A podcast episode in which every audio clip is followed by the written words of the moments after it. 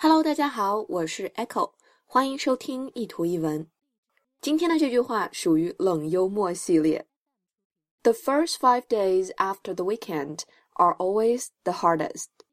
The first five days 意思是头五天。Weekend weekend 是由 week 一周加上 end 结束组合而成的词，一周的结尾也就是周末。So the first five days after the weekend，就是说周末之后的头五天，那是指哪五天呢？对啦，就是周一到周五嘛。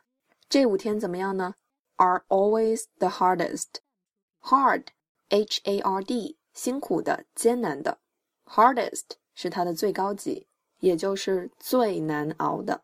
所以这句话的意思是，周末过后的头五天总是最难熬的。废话，等这五天过完，不又是周末了吗？这就跟人家说我一个月感冒一次，一次感冒一个月一样。那你啥时候才能好呢？The first five days after the weekend are always the hardest。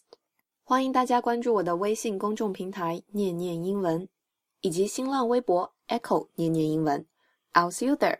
Bye.